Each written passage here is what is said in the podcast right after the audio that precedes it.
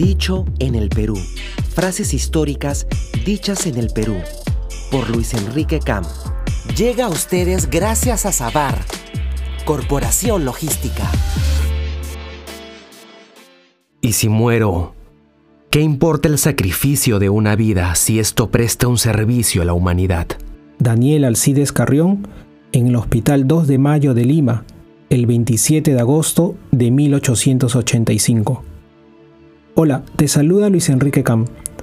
Daniel Alcides Carrión García nació el 13 de agosto de 1857. Fue oriundo de Cerro de Pasco. Desde niño tuvo inclinación por la medicina.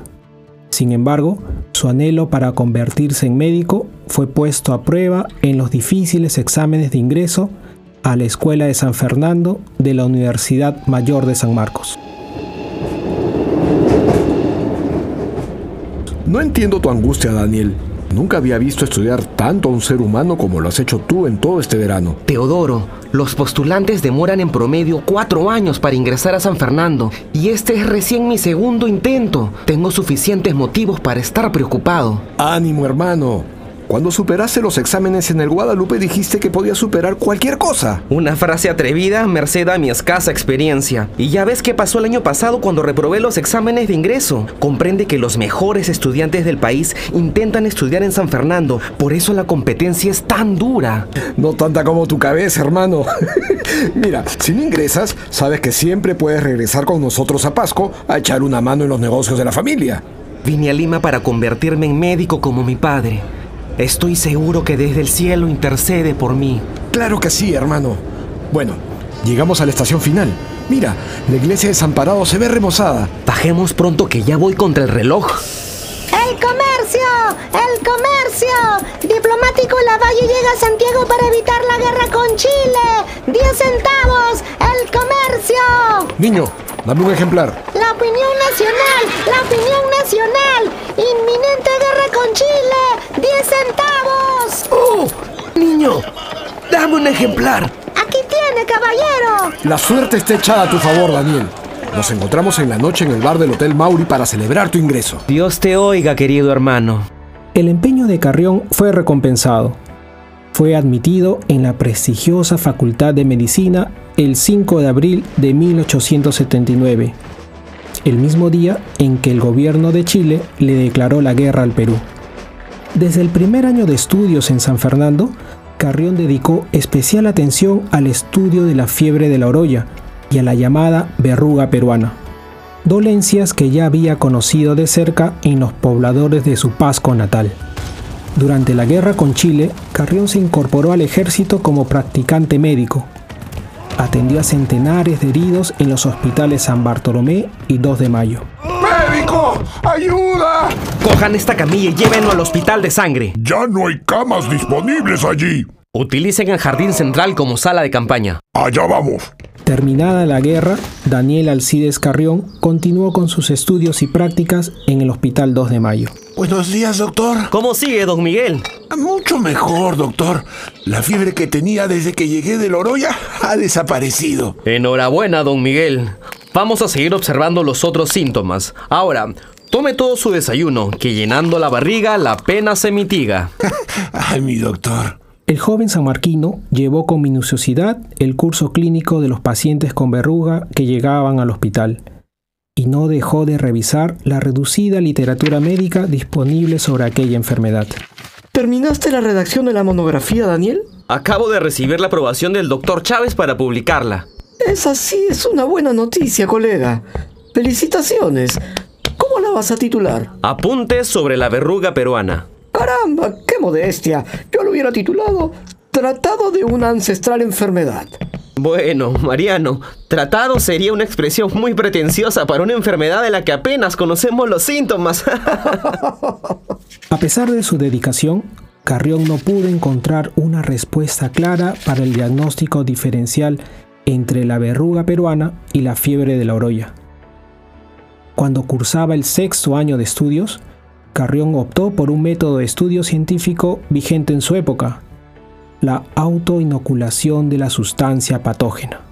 El objetivo de este método era dejar constancia detallada de los signos y síntomas del curso de la enfermedad para luego encontrar un tratamiento eficaz. El 27 de agosto de 1885, como todos los días, el joven practicante de medicina se dirigió al hospital 2 de mayo. Mariano, buenos días. ¿Has visto al doctor Evaristo Chávez? Está pasando visita médica en la sala de Nuestra Señora de las Mercedes. Oh, gracias, voy para allá. Doctor Chávez, buenos días. Carrión, qué bueno verle. Justo tenía un encargo para usted. Con gusto, doctor Chávez, pero antes quería hacerle una solicitud. Por supuesto, Carrión. Le escucho. Después de haber estudiado todo lo posible sobre las complicaciones de la verruga peruana, veo necesario investigar los síntomas iniciales y esto solo es posible si llevamos un registro desde el día cero del contagio. En efecto, ese sería el escenario ideal. Pero, ¿cómo encontrará al paciente en el día cero de su contagio? He decidido autoinocularme el patógeno. Carrión, eso sería entrar a la boca del lobo. Doctor Chávez, es la única forma de estar seguros del inicio exacto de los síntomas. Al detectar la enfermedad a tiempo, podremos salvar muchas vidas. Carrión, admiro su valentía, pero este procedimiento es muy riesgoso para su vida y usted lo sabe bien. Después de la desgracia de la guerra, con tantas personas heridas y enfermas, lo que más necesitamos son médicos. Solo le falta un año para graduarse. ¿Qué peligros puedo correr?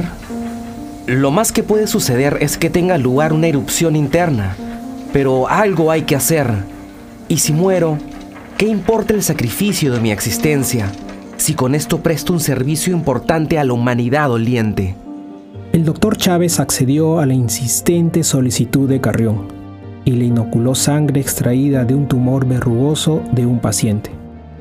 A los 20 minutos de haber sido inoculado, Carrión anotó en su libreta empieza a manifestarse algunos síntomas locales. Carrión siguió haciendo su vida normal, pero a las tres semanas, pasado el tiempo de incubación, empezaron a manifestarse los síntomas graves. Calambres, fiebre, escalofríos, dolor general del cuerpo. Alojado en la casa de su madrina en la calle Púlpitos, actual cuadra 9 del Girón Paruro, Carrión no permitió que ningún compañero de estudios lo visitara para evitar cualquier contagio. Daniel, trata de dormir para que te recuperes pronto. Madrina, prefiero mantenerme en vigilia para apuntar cualquier signo extraño que aparezca en mi cuerpo.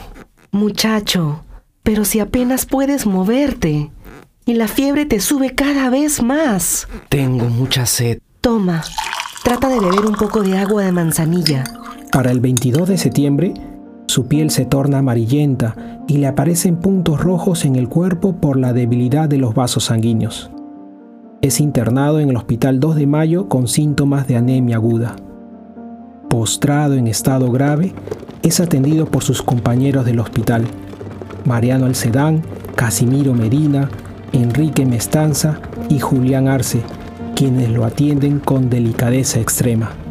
El 2 de octubre, Carrión llega a decir a uno de sus amigos, Ahora me encuentro firmemente persuadido de que estoy atacado por la fiebre que atacó a nuestro amigo Orihuela. He aquí la prueba palpable de que la fiebre de la oroya y la verruga tienen el mismo origen. Efectivamente, en los apuntes de su historia clínica, Carrión demostró que la fiebre de la oroya y la verruga peruana eran dos fases de la misma enfermedad. Este fue su gran aporte al conocimiento científico de su época. Daniel, te tendremos que trasladar al hospital francés para que te puedan hacer una transfusión de sangre. Aún no me he muerto. Amigo mío, ahora les toca a ustedes terminar la obra ya comenzada, siguiendo el camino que les he trazado. Por el mal estado general de su salud, la transfusión no se pudo llevar a cabo. Antes de morir, Carrión padeció cuadros de delirio.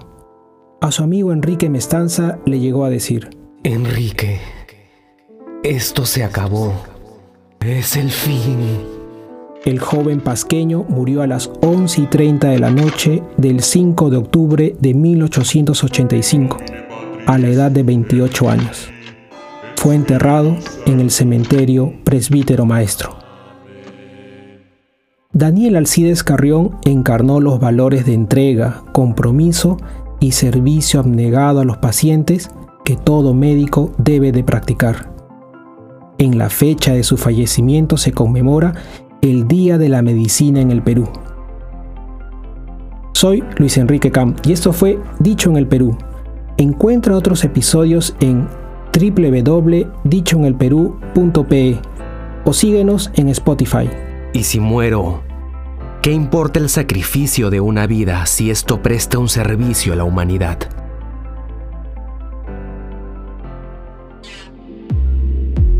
Dicho en el Perú. Frases históricas dichas en el Perú. Por Luis Enrique Cam. Llegó a ustedes gracias a Sabar, Corporación Logística.